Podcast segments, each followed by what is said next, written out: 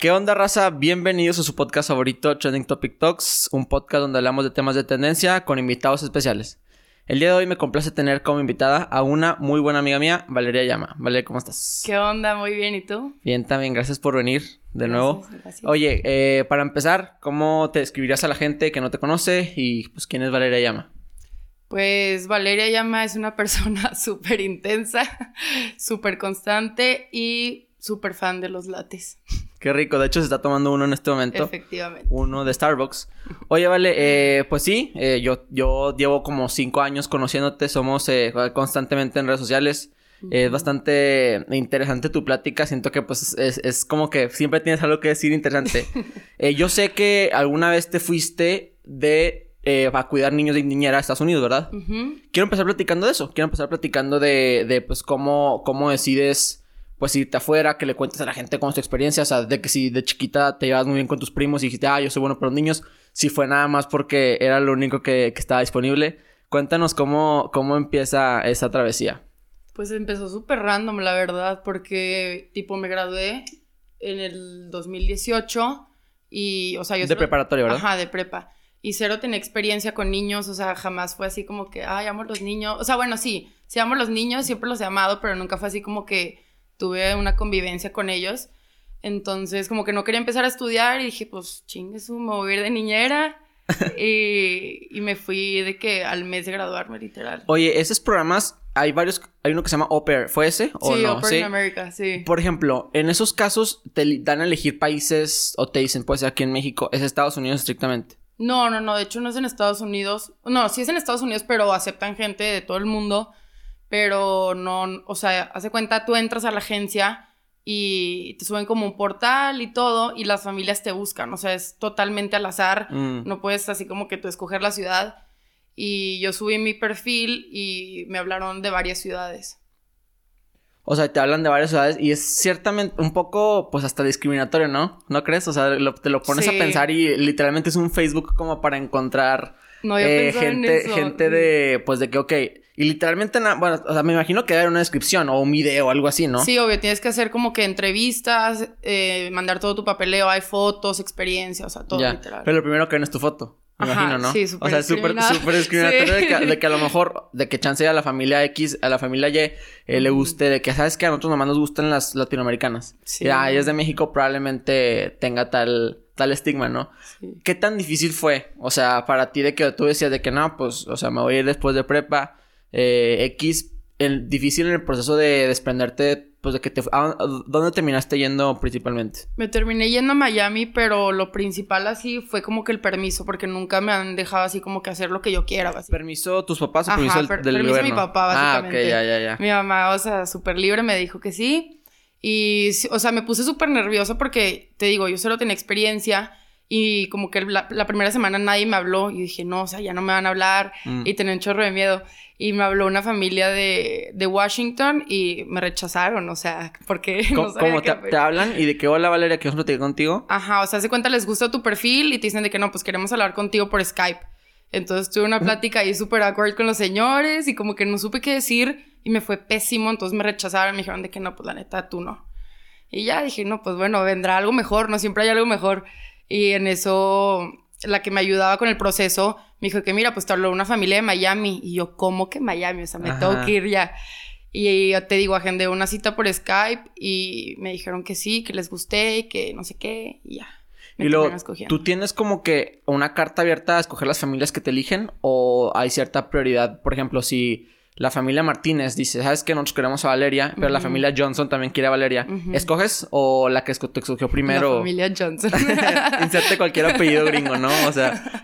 no, eso ya depende totalmente de mí. O sea, ah, porque yo puedo tener cinco opciones, pero donde yo me quiera ir, ya es como que no, yo de esta familia. Sí. Entonces, pues obviamente dije Miami, la familia estuvo increíble, o sea, me encantó todo y de ahí fui. Cabe recalcar que tienes buen nivel de inglés. O sea, ¿y qué tan necesario lo ves súper necesario? no, de hecho, eso fue una cosa de la. O sea, yo hablé con el señor por Skype, con, el, con mi host y me dijo, ¿qué, ¿qué onda con tu inglés? Porque hablas tan bien. Y ya le expliqué que había salido del americano. Entonces, eso facilitó, yo creo que muchísimo el que me escogieran a mí. Porque, por ejemplo, había una niñera, la niñera pasada era italiana, entonces batallaba muchísimo con el inglés y la señora como que se estresaba y así. Entonces eso sí fue como que un punto así como que, no, pues sí la queremos a ella, ¿sabes? Sí, el punto de la, del- de, la barrera también de la cultura del lenguaje. Sí. Como en México y más en el norte, y más nosotros que somos muy privilegiados, que tenemos la oportunidad de est- estar en contacto constantemente con gente de Estados Unidos, con la cultura, con el internet, cosas así, o sea, vemos TikToks, vemos películas así. Siento que ese Sí. shock no, no fue tan feo, ¿no? Sí, exacto, exacto. ¿Tuviste un shock cultural al llegar? O sea, sé que Miami es de las ciudades más diversas en cuestión de hispanos. Tiene el 70% de, de Sí. hispanos en... Es de las ciudades más con más eh, hispanos en todo Estados Unidos. Eh, ¿Tuviste algún shock de que a lo mejor la comida, el clima, que a lo mejor Torreón es caluroso, pero pues Miami también, pero nada que ver el clima, ¿no? Fíjate que no tanto en eso, o sea, la comida pues me gusta todo y siempre estoy como que súper abierta a, todo eso- a todas las comidas, este, pero sí me pegó así como que yo siempre estaba con mi familia, con mis amigos, entonces fue como salirme de mi zona de confort totalmente y en el avión yo iba llorando, o sea, dije, no, me quiero regresar, o sea, me pegó más como que el hecho de irme y tener una experiencia así de que totalmente diferente, nueva a lo que acostumbraba a vivir. Pero eso fue lo que más me pegó. Pero cuando llegué, te digo, o sea, era puro latino, o sea, conocías gente en todos lados, de todos lados. Entonces, eso estuvo como que muy padre. Sí, Florida. Florida es un lugar como que muy diverso. Fíjate, yo en 2018 Ujú. tuve la oportunidad de irme un mes a Michigan a un intercambio, no un intercambio, como un curso preuniversitario.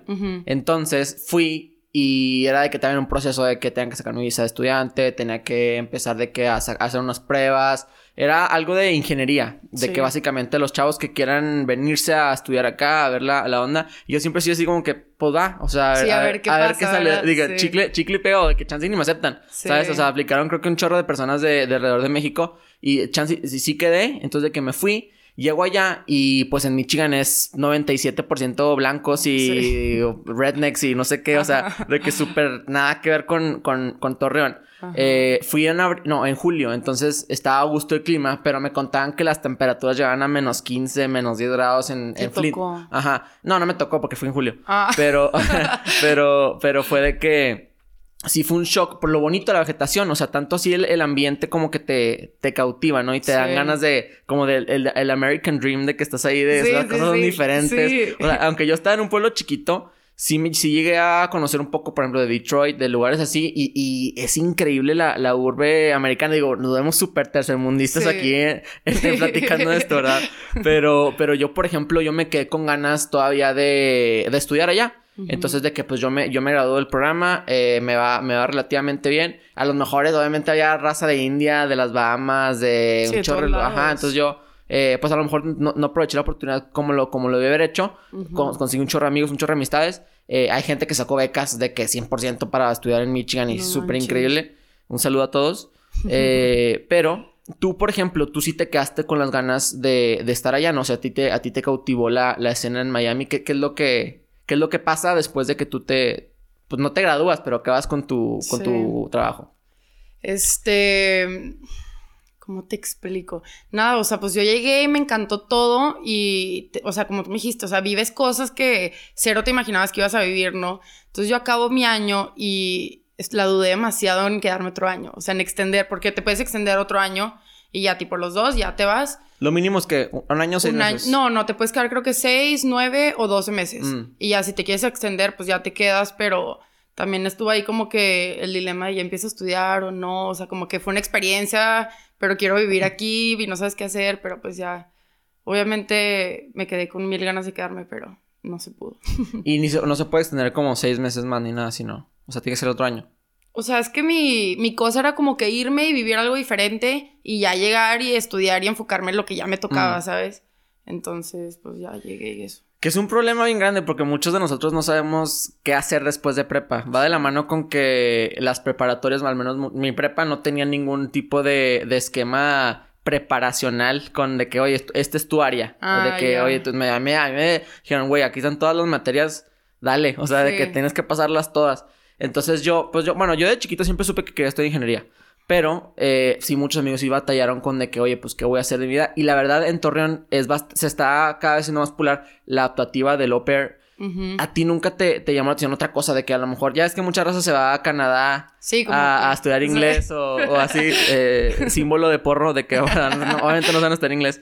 Pero, pero a ti no te gustó. Dijiste, pues, a lo mejor me voy a África de misiones o algo así. ¿Por, por, qué escogiste específicamente eso? ¿Porque es lo más fácil o qué? No, no, hombre, no es lo más fácil. O sea, me refiero a lo más común, no lo más fácil. Me refiero a lo más común de que es la... No tener que investigar más o no sé. Pues fíjate que ese año que yo decidí irme, me acuerdo mucho de, de Miris, una niña del CAT que dio su speech, que se fue de niñera. Un saludo. Y un saludo, Miris. y no sé, como que me marcó mucho y dije, qué padre experiencia, o sea, yo quiero hacer eso.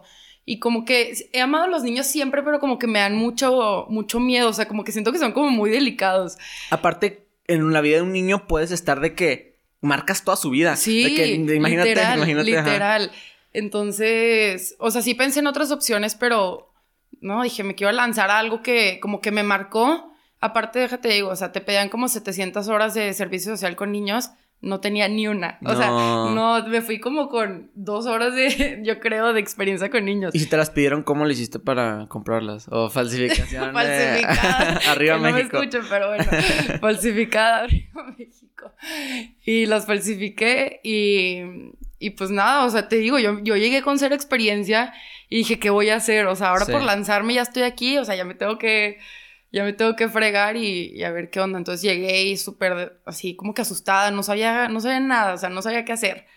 Pero como que le vas agarrando al pex ahí que estás viviendo con los niños. Oye, y cuando estabas allá, nunca te... Bueno, los primeros días, de que nunca te pasó por la mente que no, pues sabes que vamos a regresar. O sea, no es, esto no es lo mío, o fue instant click que te gustó. Yo creo que sí fue instant click, pero desde la, desde la, desde el Skype que hice con la familia, mm. ahí como que dije, no, o sea, no hay vuelta atrás, no voy a llegar como para irme, ¿sabes? Como, o sea, el, el, el, miedo siempre está ahí y todo, pero como que regresarme para mí nunca fue una opción, fue más como que, jódete, intenta y sigue con lo que, con lo que vaya. ¿Por qué crees que siempre las niñas son las más preferidas para enseñar o para cuidar niños? O sea, digo, entiendo que a los hombres, las, por ejemplo, si vas a una estadística, los violadores hay más hombres que mujeres, obviamente. Sí. Pero ¿por qué? ¿Por qué no habrá como que un perfil de, digo, pues es sexismo, pero yo, lo, yo por ejemplo, yo no querría tener a un niñero hombre. Sí. Entonces lo entiendo. ¿Por qué crees? Ese es el pex. De hecho, yo sí le pregunté a la que me estaba viendo con el proceso, Denise, este, le pregunté que si aceptaban hombres y me dijeron que sí pero sí como que obviamente son muy pocos los que se van, porque pues, o sea, es como raro que un hombre esté ahí cuidando a tus hijos, ¿sabes? No, como que las, las, mujeres somos como que más apegadas siempre a los niños, siento. Entonces, no, pues sí, la verdad no habían muchos hombres de, de, niñeros. Y va de la mano con que las mujeres pueden tener hijos. Entonces, como que tiene algún tipo de hormona o gen materno que, que no crees, no crees que sea algo así. Digo, obviamente hay mujeres que no quieren tener hijos, pero naturalmente como que la mamá pingüino siempre quiere estar cerca de su podría ser, sí, sí. Sí, es interesante. Sí. Yo nunca, fíjate que yo sí soy bueno con los niños, pero inherentemente, no porque me guste. Simple, pues, tipo, yo tengo dos hermanos menores. Entonces yo siempre era de que, Fede, cuida a tu hermano, Fede, límpiale eso a tu hermana, de que cosas así. Pero a mí siempre, siempre me ha llamado la atención. ¿Por qué crees que no hay tipo de programas así en México? O sea, por el nivel adquisitivo, que no mucha gente tiene niñeros o...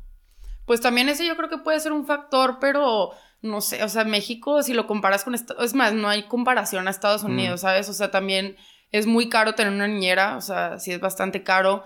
Y hay familias con muchísimo más dinero en Estados Unidos que en México. O sea, la economía aquí no está así como para, déjame, te pago aquí todo este dinero a ti y luego a la compañía cada semana, ¿sabes? Es como un gasto muy grande y también, no sé, como que los niveles aquí de las ideas son muy diferentes a, a Estados Unidos. La cultura es súper diferente, tanto así que aquí podemos durar hasta los 30, 32 años viviendo en la casa de nuestros papás. Y no hay problema. Ya te corren. Sí, de los hecho de que, oye, John Smith. Píntale. Bye, de que a la... Johnson.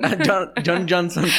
vete, vámonos. Sí, sí, sí, es bien diferente. Y aparte aquí también no es tan común que, que hay una niñera. O sea, de hecho hasta lo ves raro. De que, ah, caray, tienen una niñera. O sea, y...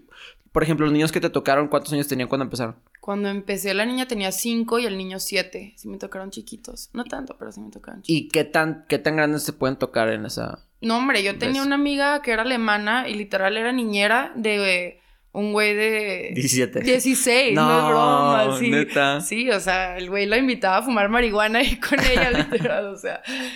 Como que para la edad no, no hay como como un requisito, así como que hasta esta edad puedes cuidar niños, ¿no? Sí. Te toca de todo. Y hay veces que, o sea, bueno, extracurricularmente te, te ponen a hacer cosas de que, ah, ok, sabes que eres niñera, pero también ve a llevarlos al entrenamiento. ¿Qué, qué, qué otras actividades extracurriculares te ponen a hacer? Yo estaba emperrada porque la señora tenía un perro y era como que, mira, tienes que sacar a pasear al perro en la mañana antes de pasar por los niños al colegio, después de traerlos a la casa, antes de dormirte.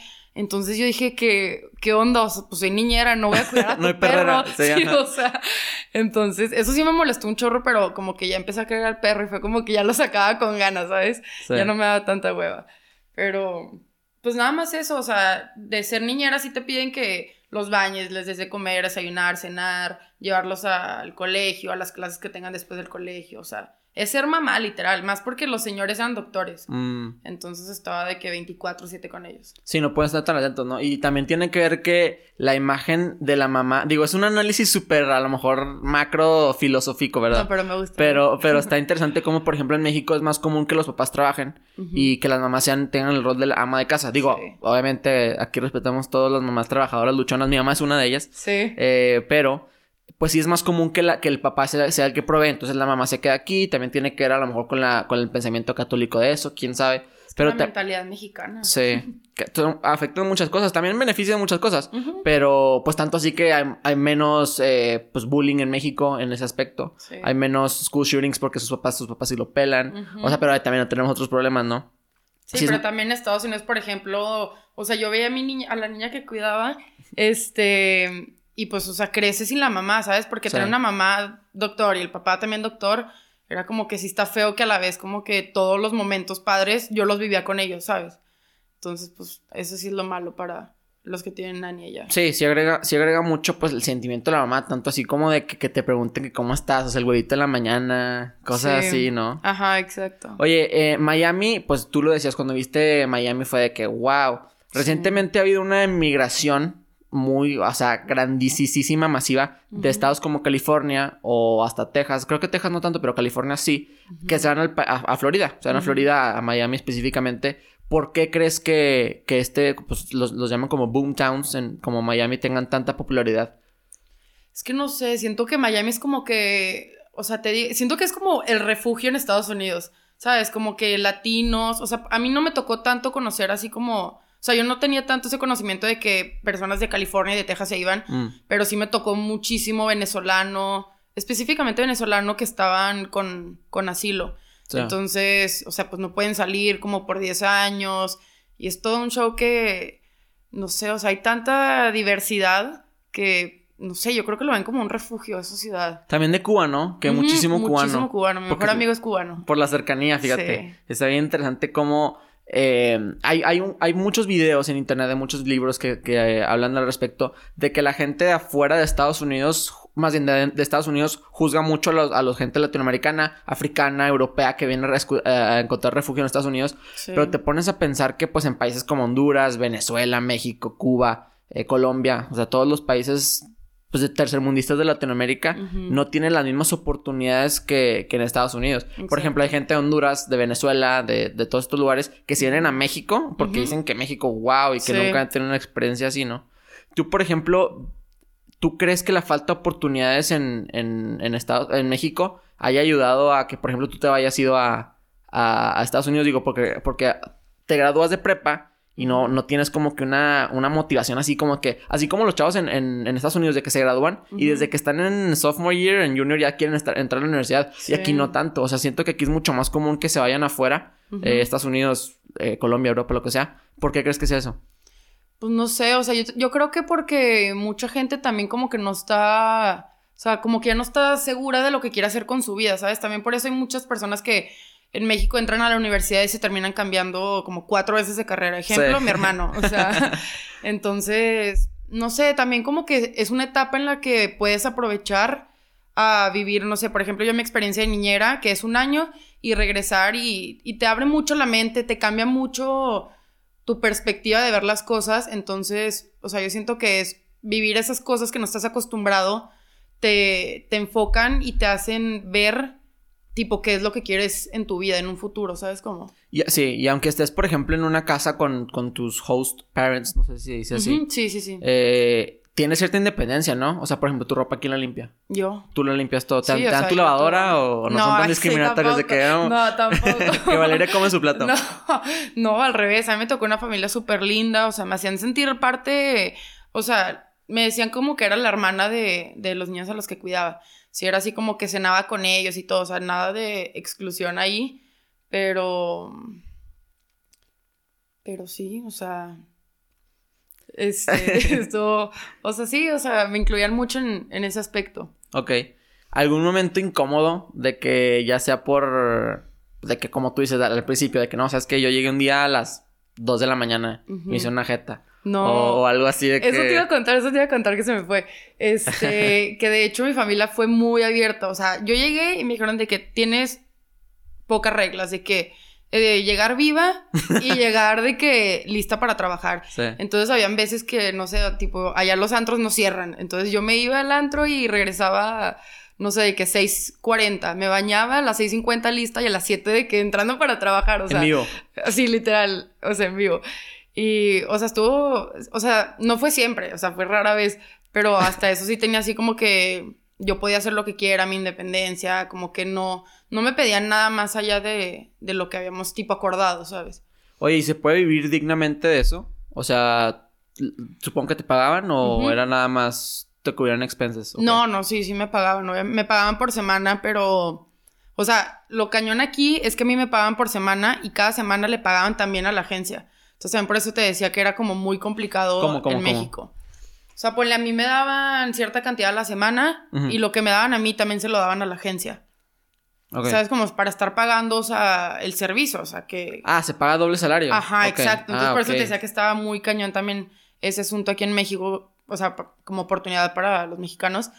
Pero, este, sí, me pagan, pero sí puedes vivir súper, súper bien de ¿Y eso. tú o qué sea, cubrías? De que obviamente... Mi shopping, o sea, shopping mi y- y shopping y, y tus salidas. literal.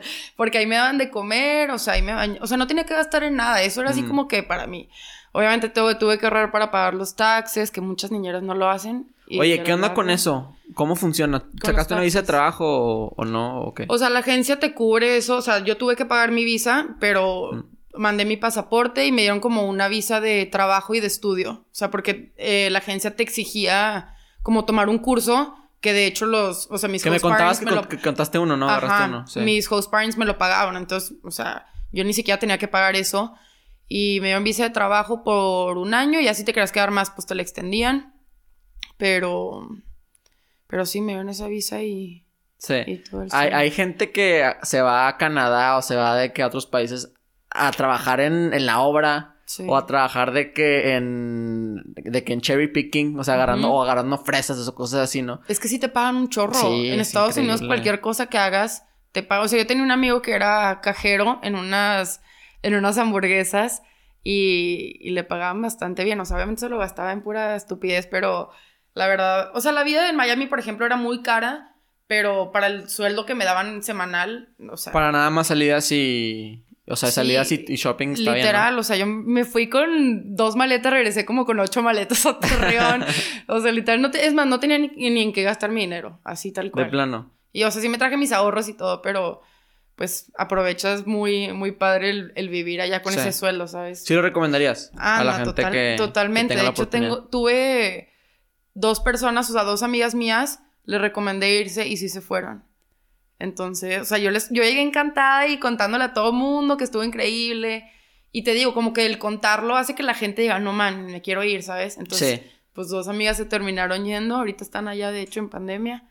Pero sí, está, lo recomiendo totalmente. Está Sí, chingón. tú fuiste las primeras personas que yo me enteré que hacían ese tipo de procesos. Yo no tenía ni idea. O sea, para mí era súper ajeno. Digo, nos empezamos a graduar más o menos a la misma hora de prepa y yo decía, pues de niñera y de niñera y de que, oye, pues, pues nunca, como que lo ves así, eh, de que, ah, pues va de niñera, pero pues ahora cuentas todo lo que es la experiencia de vivir Sí. afuera. ¿Qué te dejó esa experiencia? Así, algo, algo bonito y algo malo. O sea, tanto de que, oye, descubrí que yo era así o de que algo así. Pues fíjate que, o sea, como me fui a un lugar donde no conocía a nadie, dije, o tengo que socializar o tengo que socializar, o sea, no Mm. hay opción. ¿Tú eres extrovertida o, o introvertida en Es que yo aquí en Torreón antes de irme era así como que toda, o sea, no tan introvertida, pero no, nada que ver como era allá. Siento que allá salió la verdadera Valeria, ¿sabes? Como, entonces yo llegué encantada con eso, como que mi mentalidad cambió mucho. Este, no sé, por ejemplo, el ahorrar mi dinero, el saber en qué cuido mi dinero, el conocer personas. Obviamente hubieron experiencias malas como buenas, pero pues de todo, o sea, de toda experiencia te deja algo, ¿sabes? Como, o sea, específicamente ha sido una mala experiencia. Sí, sí tengo una. De que no, no- ah, no, sí, sí tengo una. tengo una. A ver, Y cuéntanos. deja tú, fue la primera semana.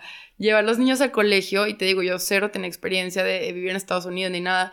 ¿Te prestaban carro No, o a pie? no, a mí no me tocó carro, gracias a Dios, porque no quería chocarlo y luego es un pedo.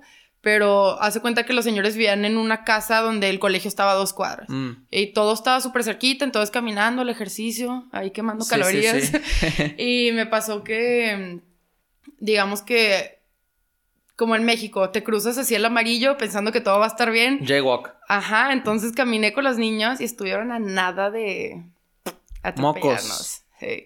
Muy mala experiencia, gracias a Dios los niños no le contaban nada a los señores, pero Oye, ¿cómo estuvo de que le dijiste, oigan, porfa? no, no les dije nada, ¿Nada? porque los niños son de los que tú les dices algo y se les queda y van y abren la boca, o sea, a los Sí. niños les vale les vale madre lo que dicen. Siempre dicen la verdad los niños. Sí, sí. Entonces me dio un chorro de miedo, pero menos mal no dijeron nada. No mames, tener una vida humana eh, a tu cuidado se me hace súper irreal. O sea, ya que yo verme a lo mejor. Digo, yo, yo no. Mi objetivo en la vida no es tener hijos, pero si algún día los tengo es de que. Bien lo que, güey, yo. O sea, de que cuidar una vida humana, de que Sí. tanto digo que me digan de que, que me van hacia arriba en ese sentido. Y también lo, agregando el punto de que decías que, que allá eres una persona diferente, pues es que sí es cierto. Yo, por ejemplo, yo estudio en El Paso, Texas. Entonces, allá podría ser Víctor Skarnikov de Ucrania. O sea, de que. Ajá, y a todo el mundo le valía ¿Y cómo lo compruebas, güey? O sea, de que literal. yo soy quien yo quiero ser. Literal. Eh, eso daba carta, carta blanca, yo hacer lo que yo quisiera, por ejemplo. Siento que la sociedad, al menos en Torreón, lo hemos hablado muchas veces aquí, es diferente, es un poco más op- opresiva, eh, no te deja hacer lo que tú quieres, decir lo que tú quieres, va, va desde tus pensamientos hasta tu- tus actividades.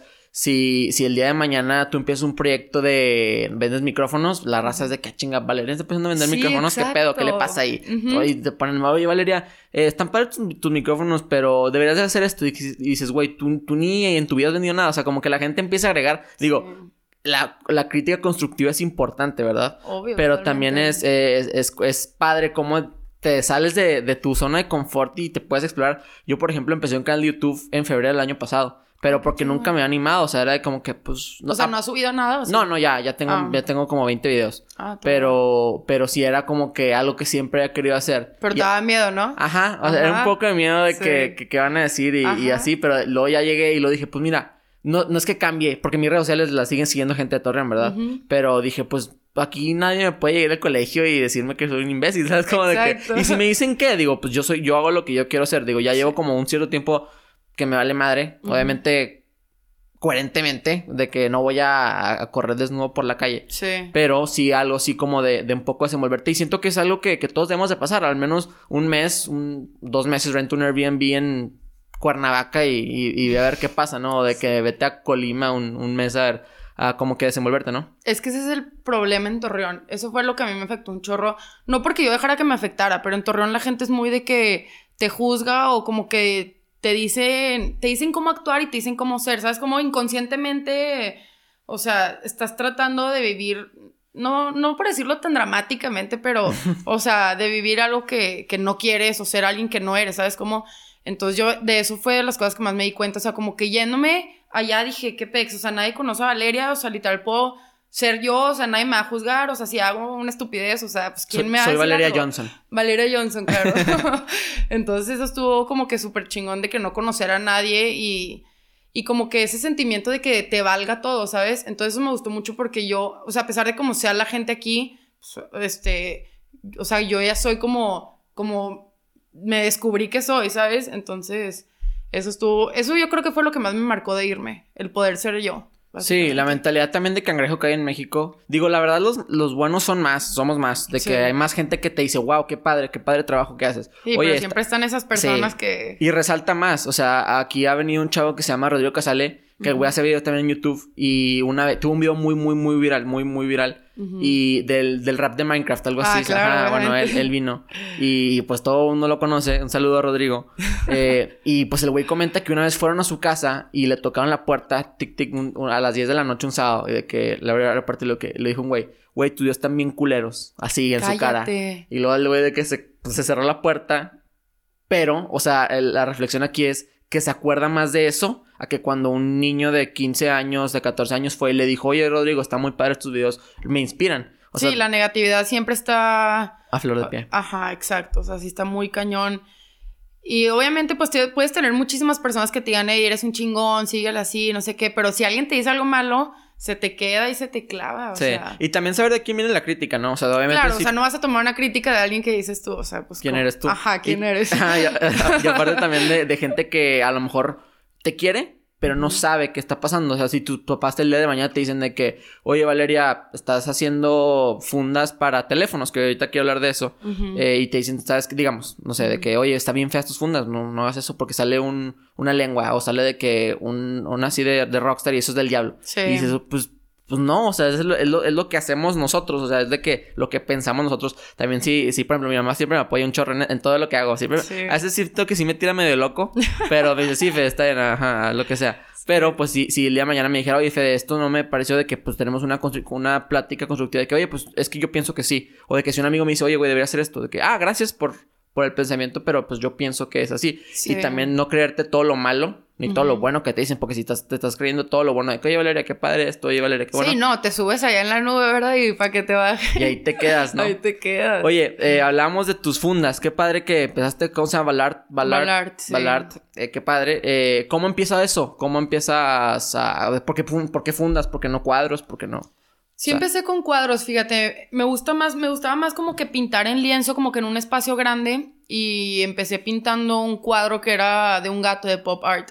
Y luego me pasé a uno que era de un león y ese sí se me vendió, el, el el del gato nunca se me vendió. Pero me empezaron a pedir y yo, o sea, te digo como tú, tenía ese miedo de empezar a hacer algo que... Mi mentalidad era como que muy de que, y si no funciona, ¿sabes cómo? Y de que no, ¿para qué intento si no va a funcionar? Tenía mucho esa mentalidad de que muy, muy negativa. Entonces, bueno, este, me empezó a decir de que no, pues inténtalo, no sé qué. Y como que yo siempre necesité ese empujoncito para empezar algo. Y él me lo dio y así fue como empecé. Siempre me gustaba mucho pintar y, y ya veía yo que personas hacían fundas, pero dije, pues quiero que las mías sean diferentes, ¿sabes cómo? Y empecé y empecé. Me fue bastante bien, pero tristemente me, me empezó como a aburrir. ¿Sabes cómo? Me gustó el hecho de que lo intenté y de que funcionó por un tiempo, pero ahorita, por ejemplo, ya no pinto fundas. O sea, como que ya cuando me pedían una, era como que, que hueva pintarla, ¿sabes cómo? Y era todo un pedo, entonces fue, o sea, como que ya no tenía tan poco tiempo. Ese era también otro, otro problemita. Pero ya como que me di cuenta que no fue lo mío, pero pues lo intenté, funcionó y... Y ahí es, o sea, ahí es cuando dices, ¿sabes qué? No. Si, si ya cuando lo, ha- lo que haces, ya sea arte, vas a trabajar como secretario a la procuraduría o ya no te da como que esa curiosidad.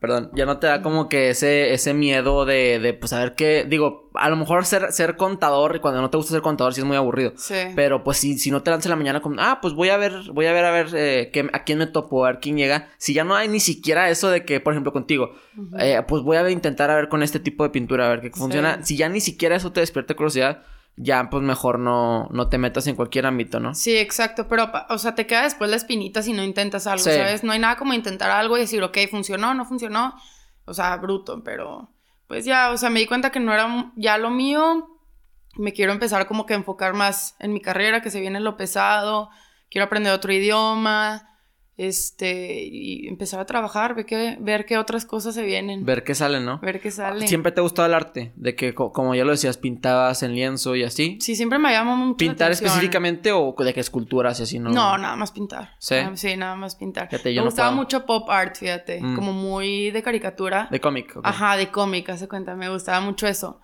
Y así fue como empecé, de hecho, con pop art y cómic, pero ya me empezaban a pedir también fundas de que más realista, tipo una pareja me pedía dos fundas con sus caras, entonces yo era como que no, o sea, Mm. no puedo hacer eso y no te voy a dar tipo algo mal hecho, ¿sabes? Sí. Entonces no. Sí, es importante saber cuándo parar. Fíjate, el, el- Bastante el arte, el arte es tan, tan subjetivo que alguien podría pensar que lo que haces no está padre y así. Claro. Hubo un caso de, de un, no me acuerdo específicamente qué objeto, pero la, la noticia era esta. Alguien, un artista, eh, hizo, por ejemplo, puso un, un pedazo de vidrio encima de una pelota de fútbol. Sí. Y la puso a sostener y es nada más una pelota de fútbol encima de un vidrio. Y digamos, se asemeja, digo, sí pasó esto, pero no, no sé específicamente qué objetos ni en dónde. Sí. Fue hace poquito.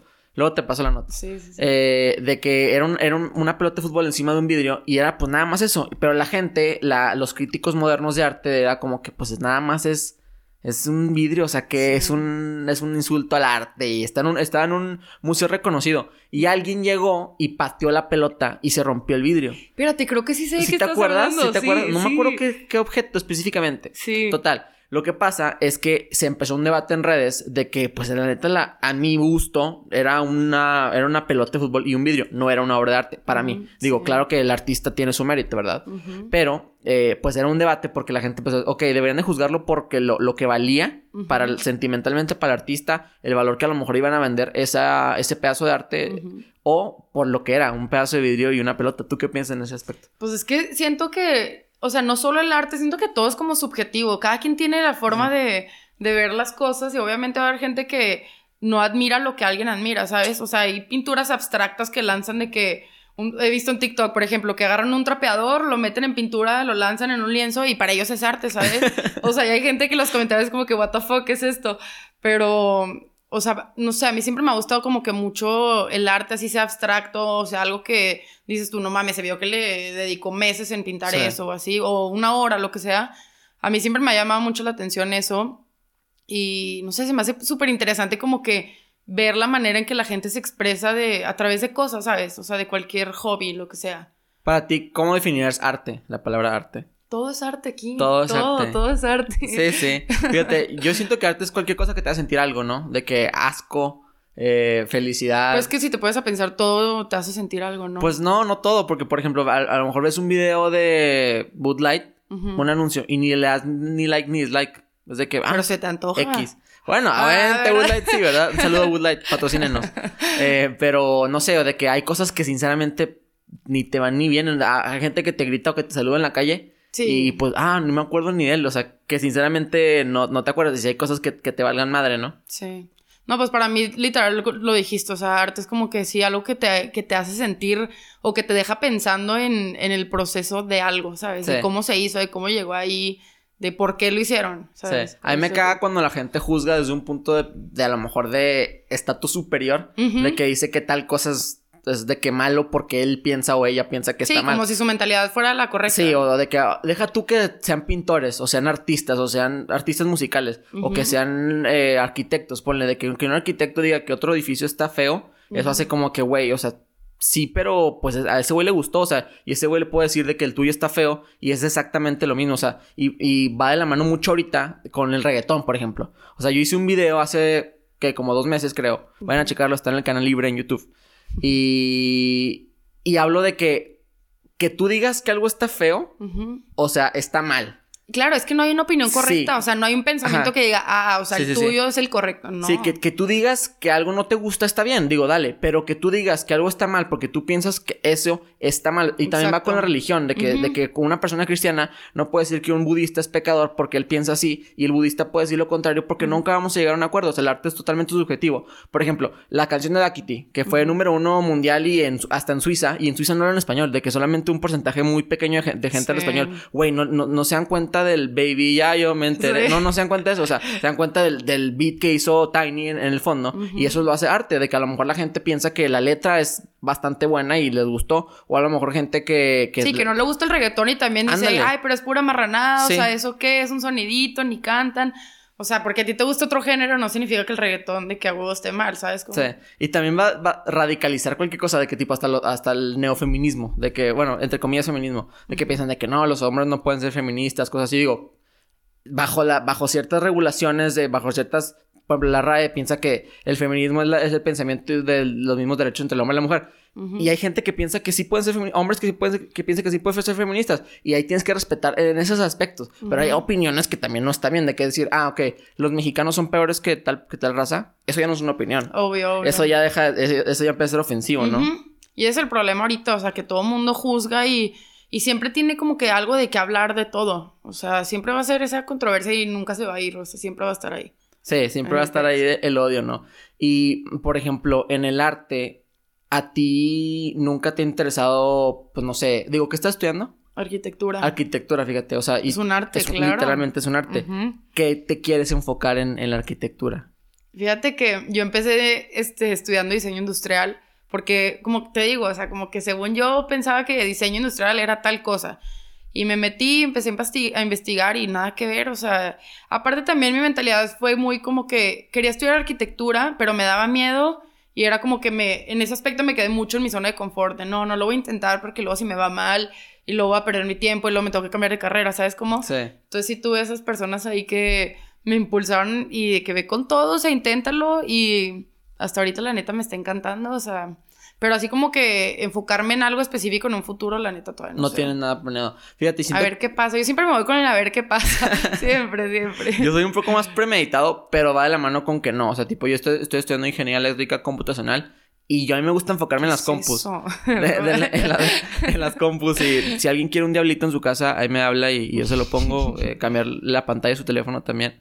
Ah, broma. Eh, Voy a tomar nota. Voy a tomar nota el número. Eh, pero siempre como que tener ciertamente un plan, ¿no? O sea, digo, obviamente no, vas a, no vas a botarte de, de accounting a business. Bueno, business sí, pero de que ingeniería química y luego de que arquitectura y luego... O sea, como que tener más o menos un plan, ¿no? Sí, obvio. Una estrategia. O sea, tener como que un backup plan de...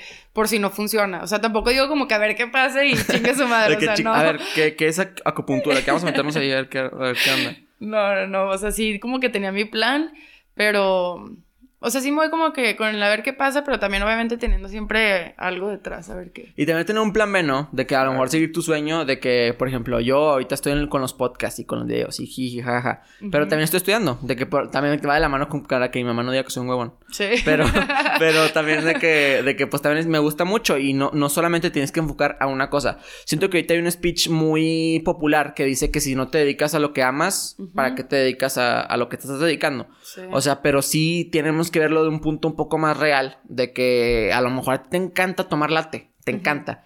Y a lo mejor ser catadora profesional de lates no sea un trabajo tan bien pagado. O sea, quizás estaría chingón.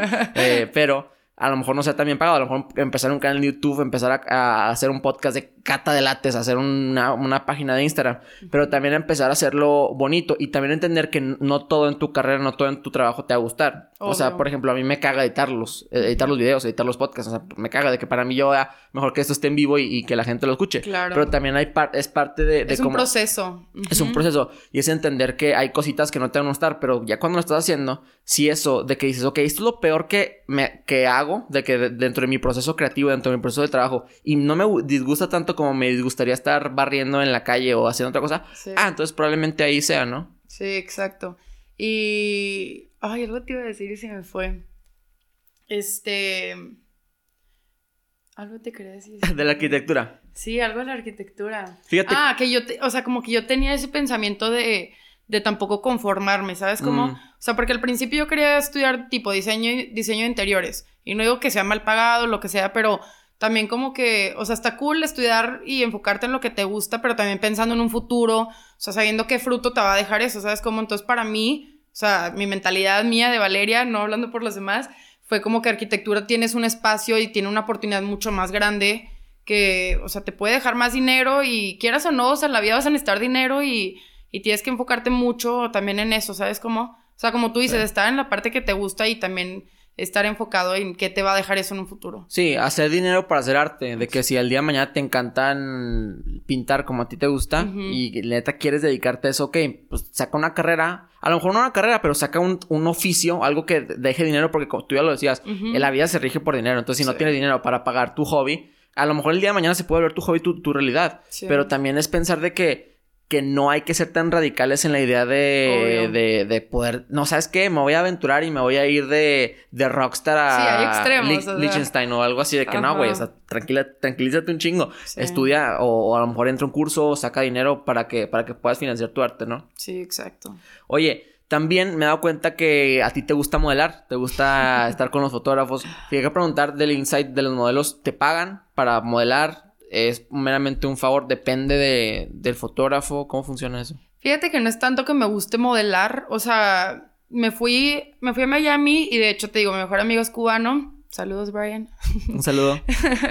y, y resulta que es fotógrafo, entonces yo me fui a la playa con una amiga y nos estábamos tomando fotos así de que casual, ¿no? Para Instagram. Y llega este chavo y me habla y me dice, ay, a ver si un día hacemos unas fotos. Y empezamos a hacer fotos, fotos, fotos. O sea, todo mi Instagram está lleno de fotos que me tomé en Miami. Literal, yo creo subía una foto diaria.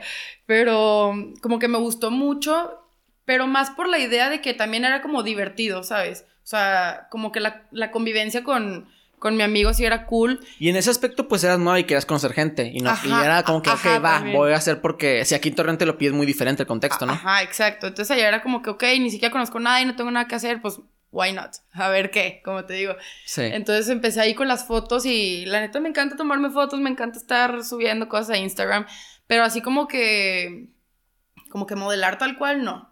Pero ya cuando llegué a Miami sí me hablaron de que ciertas tiendas y así como para fotos, de joyería, ropa, lo que sea. Y no me pagaban tal cual, era más como colaboración que ellos te dan, de qué productos, de que para las fotos que vas a hacer. Pero pues estaba padre, o sea, ya no es tanto así como que lo mío, pero está cool, siempre está ahí, ¿sabes cómo se Sí. Oye, y es interesante, pero también hay una pequeña brecha de que se vuelva creepy, ¿no? De que a lo mejor un güey llega que fotógrafo, entre comillas, de que, oye, Valeria, ¿sabes qué? Me encantan tus pies. Le quiero tomar una foto. O sea, y tú dices, ay, güey, o sea, ay, güey, de que va, pero, pero pues no. ¿Sabes qué? Es el problema. O sea, cuando, cuando un fotógrafo te pide hacer una sesión, el, el, o sea, lo más importante es que el fotógrafo te haga sentir a gusto, porque si no, o sea, vas a estar tiesa o, no te va no, tiesa. Ajá, o sea, bueno, yo no, pues me sentiría tiesa o me sentiría muy incómoda y, y, o sea, no sé, horrible. Pero con este, con este Ryan sí fue como que, también era de mi edad, entonces era como que muy cool y fue una onda que nos entendimos muy rápido. Pero obviamente me llegaron otros fotógrafos allá en, en Miami de que hay que hacer fotos y así. Y obviamente yo no iba sola porque, o sea, ni los, con bueno, más obviamente, ¿verdad? Ni los conocía, pero sí me daba también como que miedito de, de la incomodidad ahí que, que, podía pasar. Abre su perfil y cinco fotos de cinco gatos muertos, ¿no? ¿Qué cosa? De que, abre su perfil y, o sea, de que... Sí, hay, habían unos que, o sea, yo veía su, su feed y eran, no sé, de que chavas casi, casi de que nude. Y entonces yo era como que no, no, gracias, no quiero ese tipo de fotos. Sí, también es súper interesante. Fíjate, son problemas que también los hombres como que no, no percibimos. Digo, bueno, las personas que no, que no nos piden fotos para modelar. Pero, pero sí, es, es como que también hay muchas pautas de pequeñas cosas que son muy bonitas al principio, pero se pueden volver poquito violadores, o sea, violadorísticas. Oye, quiero empezar a hablar de las temas en tendencia. Aquí es un podcast donde hablamos de, de cosas que son tendencia en Twitter. Entonces quiero hablar del primer tema. Casi no que Twitter, pero date. Son, son, son temas de cultura general, creo, creo que yo. a ver, la primera es el, Nintendo Switch, porque hoy cumple cuatro años de su lanzamiento. ¿Tú alguna vez jugaste, no sé, Xbox, Wii? PlayStation. PlayStation, ¿qué jugabas? Jugaba, es que mis hermanas siempre fueron mucho de PlayStation y tengo dos hermanos, entonces siempre fue como que me iba a lo que, a lo que ellos hacían. Entonces, no, o sea, jugaba de que FIFA, Grand Theft Auto, o sea, jugaba puras cosas de que, de violencia, de fútbol, o sea, cosas que dije, que pex. Ahorita lo pienso y digo, o sea, ¿cómo? Pero la neta sí estuvo, o sea, estuvo muy chingón. Mi, mi, infancia fue de que ver novelas y jugar de que Grand Theft Auto con mis hermanos. Y jugar FIFA, ¿no? Y jugar FIFA, literal. Fíjate, yo tengo una hermana y también somos, somos tres, somos dos hermanos y una hermana. Y también ella es de que ya se sabe los juegos, los nombres de los jugadores del FIFA. Se, sabe que, ajá, de que no, Messi, no sé qué. Y ella también se emociona a veces cuando nos salen en, en el FIFA. Los que jugamos FIFA lo, van a entender. Eh, que a veces abres un paquete y en el paquete te pueden venir jugadores de que desde Cristiano Ronaldo o Messi hasta, no sé, un jugador del Santos, ¿sabes? Como de que uno malo. Entonces de que cuando sale uno, uno muy bueno, te emocionas y a veces se mete el control y se pone, se pone eh, violenta la cosa. No sabía eso, que era, era la sí. tipo o qué? La- es al azar, pero la probabilidad de que te salga uno es, es muy baja. O sea, de que, por Ah, ejemplo, la qué probabilidad de que te salga Cristiano Ronaldo es de que .004%. Ay, y si la- te saliera como sí, que... no mames, Sí. imagínate. O sea, ¿cuál es la- si te digo, hay una probabilidad del .004% de que te ganes la lotería, ¿te compras el boleto? No, Pues no, o sea, de que digo, la probabilidad de la, la lotería es mucho más, mucho más grande, ¿verdad?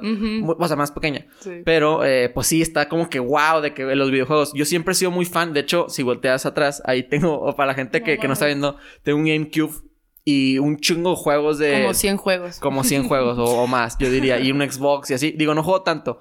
Pero, pero siempre es de que siempre me, me gustaba estar al pendiente de, de los juegos. No sé si te tocó jugar en el Wii, de que de, Ah, de Wii Sports Wii. del golf. Sí, está perro. Estaba muy padre. Sí. Tipo, ahorita que, que es pandemia no puedo hacer tantas cosas, estoy a fregón que estuviera de moda ahorita y juntarte con tus amigos a jugar estaría Mario Kart. ¿no? O cosas así. Sí, estaría padre. Bueno, pero por el hecho que no nos estamos juntando, ¿verdad? Se supone. Se supone, se supone.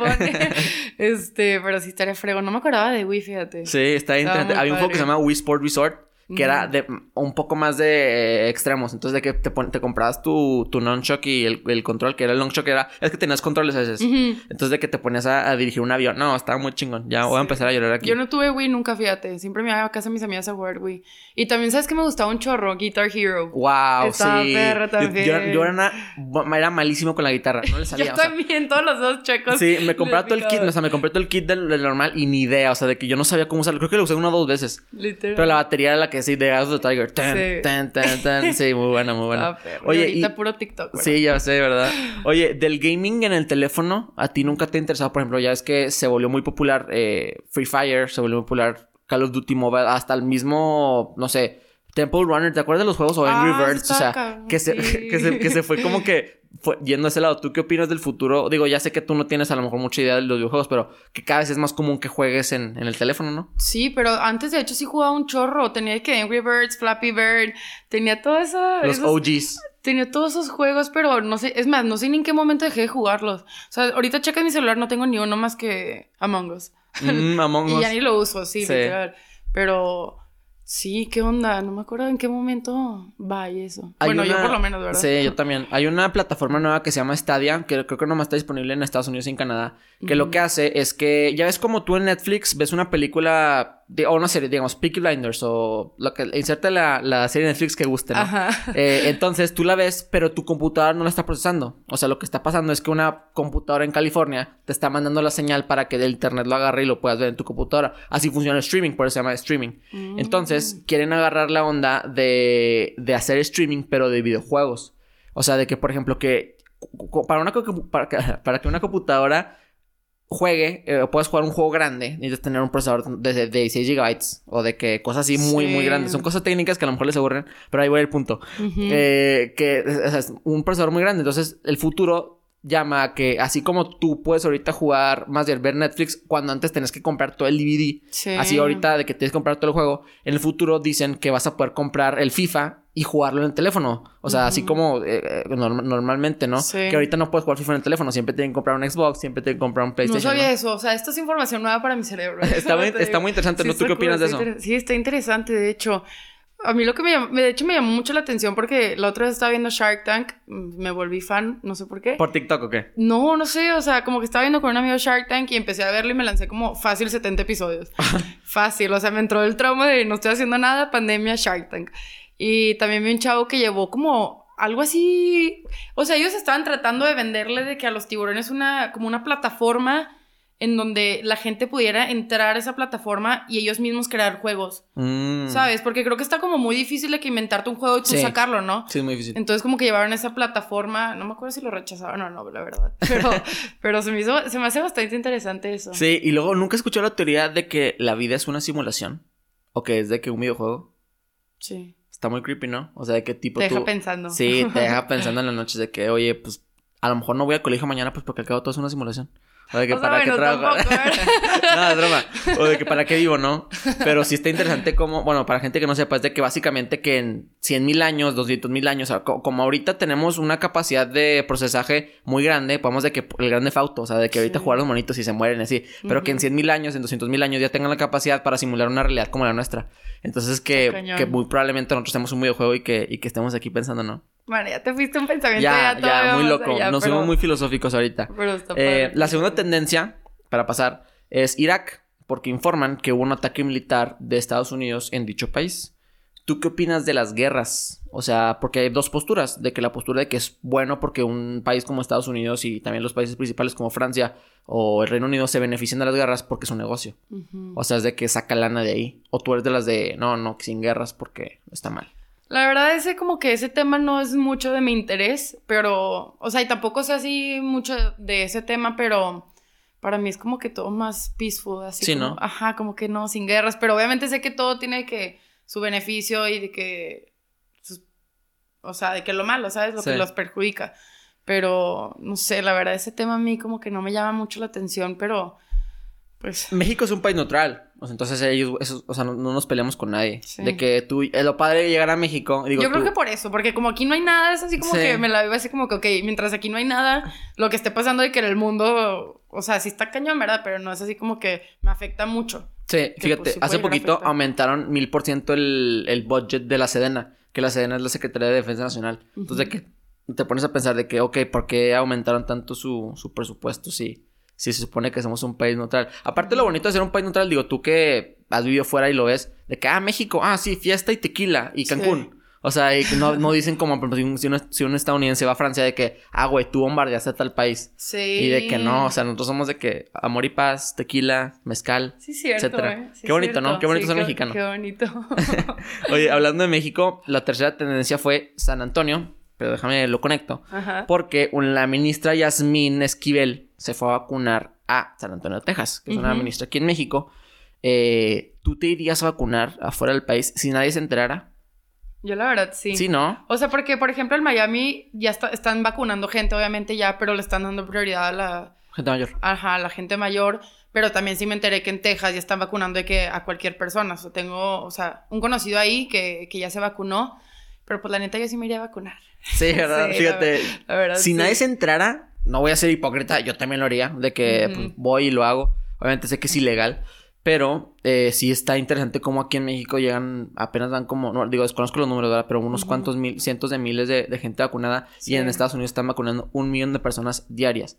Eh, tengo amigas que trabajan en, por ejemplo, Baskin Robbins, trabajan en, en ciertos lugares que como son lugares que nunca cerraron realmente, Sí. entonces sí están vacunándolos porque son de- del frontline, son de, de que essential workers. o Claro, les también dan de- prioridad. Ajá, de. Walmart, cosas así. Y está muy interesante cómo también ubicas al, al señor, no, a ver si tú te acuerdas del nombre, un señor de que trabajaba en Ventaneando, que era con eh, Pati Chapoy, un güey que se pintaba, estaba viejísimo, parece una pasa, pero siempre tenía el pelo, el pelo negro. No ¿No, me te acuerdas de él? no. Bueno, luego, luego lo checamos, pero Ajá. él se fue a vacunar a, a, creo que a Miami o Florida, y, y el güey se tomó una foto. Y lo publicó en redes de que aquí sí me puedo vacunar en mi país no. Ja, ja, ja. Hashtag tercer mundo. Algo así. O sea, de que súper horriblemente humano. Eh, y obviamente se lo lincharon aquí. De que les dijeron, ¿sabes qué? O sea, bueno, le pusieron en Twitter de que cállate. O sea, eres un mal chiste. No sé Obviamente qué. todo el hate. Le quitaron su visa y lo deportaron. O sea, pues obvio. No mames. Que es lo que decíamos. Si vas a hacerlo, pues no avises. O sea, sí, o sea, ¿qué, de qué, qué punto de andar divulgando ahí todo, ¿verdad? ¿Qué Sí. necesidad? ¿Tú te vacunarías? Yo sí. ¿O eres de las personas conspirativas que piensan que... No, yo sí, la neta sí. ¿Sí? Sí, sí me da miedo, pero sí, sí me vacunaría. sí, no, pues si todo el mundo lo hace. pues sí, ajá, porque yo no. Aparte las restricciones de que, por ejemplo, a ti que te gusta viajar, si el día de mañana te dicen, ¿sabes qué, Valeria? No, te- no, te- no puedes ir a tal lado porque no estás vacunada. Sí. Sí, estaría como que de hueva, ¿no? Sí, sin pensarla me vacuno. Ándale, sí, pónmela. La, Sí. ¿Cuál te pondrías? ¿La rusa, la china o la de Pfizer? La, la fresa. La que caiga. La que caiga. La que de caiga. que si, si un güey llega así como los fotógrafos contigo, de que, güey, oye, tengo la vacuna. No mames, tampoco. Pero mi mamá sí es muy de, de... Ahorita, de hecho, hoy le pregunté y me dijo que ya sí le da miedo todo eso. Sí, a mi mamá también. ¿Sí? Sí, un saludo. Eh, pero sí, fíjate que, que yo sí me vacunaría. Digo, X, si todo el mundo lo hace, pues yo también. Si el, si el gobierno nos quiere controlar, ya nos hubiera controlado. Siento yo. O a lo mejor, no sé. Eh, bueno, eh, acabamos con las tendencias, ¿vale? ¿Qué es lo que sigue para ti en tanto tu carrera? ¿Qué es lo que quieres hacer? ¿Viajar? ¿Qué, qué sigue para ti en tu vida? Pues quiero empezar a trabajar, ahorrar, viajar y enfocarme mucho en mi carrera para que me vaya bien y, y ver qué, qué ofrece el futuro. Muy bien. ¿Cómo te podemos encontrar en redes sociales? Valeria Llama, tal cual. Arroba Valeria Llama. Arroba- arroba En todas las plataformas. En Instagram, en, tu- en TikTok creo que es Valeria Llama G. Muy bien. Oye, una canción, película o serie que le quieras recomendar a la gente. Que traes muy pegada una, una rolita. Anda, basta. Es vieja, pero se llama Burn Fast, de Bryce Fox. Muy buena. Y una película bastante buena que acabo de ver también se llama Run. Ujú. La recomiendo bastante. Yo recomiendo una canción que se llama Lucía de Gigolo y la Exe. Es un perreo intenso. ¿Sí? Aguas. Con discreción. O sea, ¿Es con- nueva con qué? ¿O ya es cuidado. vieja? No, es nueva. Ah, Y también una canción un poco más explícita que, que se llama Fantasía Sexual de, de Mike Towers. También está muy ah Mike buena. Towers es bueno. No, hombre, pegó este año, bueno, el año pasado, durísimo, ¿no? Ni me acuerdo cuál es. A ver, cántanos un pedazo. Eh, no, no voy a cantarla. pero pero luego, luego se, la, se la enseño. Probablemente sé cuál es. Olviden, eh, no olviden que también pueden seguir arroba Trending Topic Talks en Instagram, todas las redes sociales de- del podcast, a mí, arroba Fede Morado. Eh, y también la playlist, tenemos una playlist del canal que va a estar tu, tu canción ahí, que la pueden checar, se llama arroba, no arroba, en Spotify, Trending Topic Songs. Entonces, para que la chequen, está muy padre. Tenemos de este rock, punk, música cristiana, reggaetón, no es broma. Pero reggaetón sí.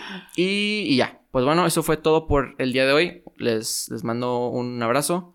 Valeria, Gracias por la invitación. a ti. Bye, raza. Bye, Raza. Este fue un episodio más de Trending Topic Talks. Adiós.